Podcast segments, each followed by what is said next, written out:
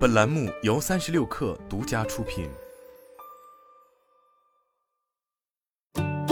本文来自微信公众号“三亿生活”。去年夏季，每日优先顶着生鲜电商第一股的光环登陆美股，然而在一年后，在几乎各类第一股都不太好过的情况下，每日优先的境遇俨然也格外艰难，市值甚至已跌去百分之九十八。至今，不仅二零二一年年报难产。更是收到纳斯达克的退市通知函，但就在如此危急存亡之秋，每日优先日前选择了关闭赖以成名的三十分钟极速达业务。继日前有用户发现每日优先在部分大中城市的前置仓点位异常显示为门店内部升级，并改由次日达云超业务代替后，近日每日优先 APP 在首页发布的服务变更通知显示，配送时间由此前的最快三十分达调整为最快次日送达。配送范围则为全国均可配送。据悉，这一变化覆盖了北京、上海等一线城市，以及天津、南昌、杭州等二线城市，乃至定远等三四线城市。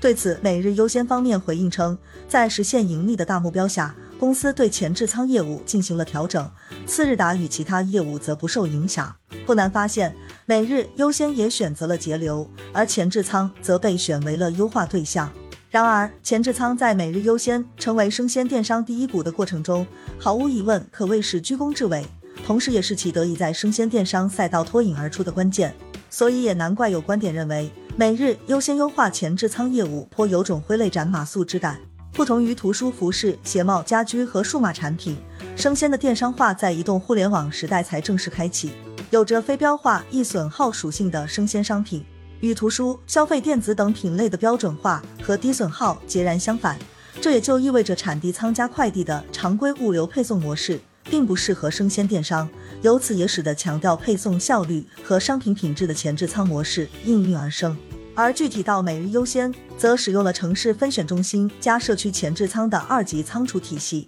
所谓前置仓，其实与京东等电商平台的中心仓不同。出于成本方面的考量，后者通常会建设在成本较低的城郊，而前置仓则需要出现在社区附近，也就是生鲜商品存储消费者身边。在用户下单后，前置仓即可完成拣货、打包以及最后一公里的配送，其作用就像毛细血管一样，直接面对用户。在每日优先的设想中，前置仓的价值在于能满足那些对时效性有较高需求的高价值消费者，用配送效率来换取市场竞争优势。以往生鲜电商最大的问题就是损耗高，而前置仓则能够在一定程度上降低损耗。不得不说的是，前置仓描绘的前景无疑是美妙的，这也是在过去数年资本市场追捧每日优先的原因。但可惜的是，前置仓重资产、重运营的特点，俨然也成为了压垮每日优先的最后一根稻草。别的不说，由于前置仓需要建立在社区里。所以成本显然也会更高。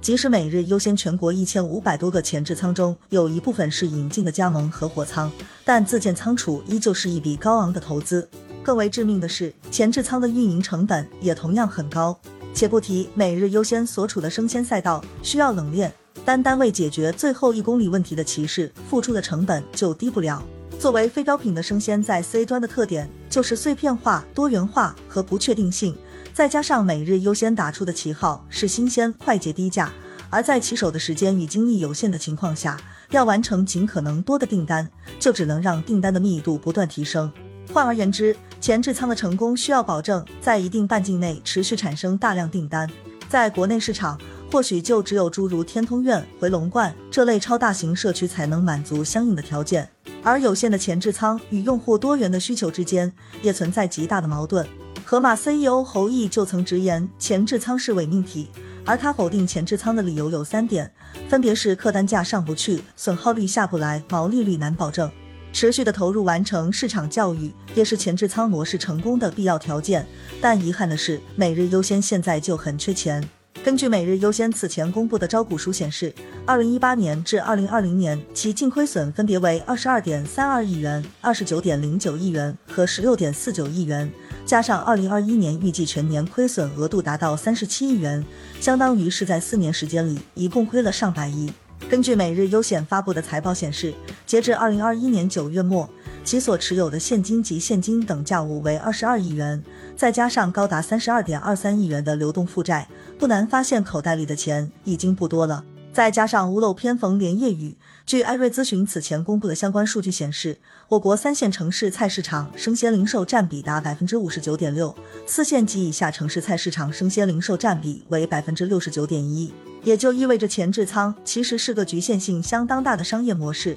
需要用户一定的消费能力作为支撑。因此，每日优先重点发力一二线城市，显然也是基于这一原因。但在当下的市场环境中，高价值消费者对囤积物资的需求已超过了及时配送，这也是山姆会员店 Costco 更受欢迎的关键。归根结底，前置仓几乎是一个只有资金雄厚的巨头才能玩转的模式。问题是，失去了三十分钟极速达的配送能力，退守次日达的每日优先，市场竞争力极有可能会大幅度下降。在失去了下单很快就能拿到商品的特色后，每日优选在配送效率上俨然与社区团购已经没有了区别。同样都是今天下单，明天送到，如今社区团购平台除了在商品品类上可能略有不及外，在最重要的价格方面显然有着更大的优势。至于说向 B 端转型搭建智慧菜场这条路，目前只能说是前景不明。按照每日优先创始人徐正的说法，智慧菜场就像是线下菜市场领域的淘宝，做的是连接商户和消费者的交易平台。尽管将传统菜市场进行数字化改造，使得其变身青春版前置仓看起来美好，但改造菜场就需要打破原有的利益格局，这可是阿里、美团此前都已经在啃的硬骨头。每日优先真能做成吗？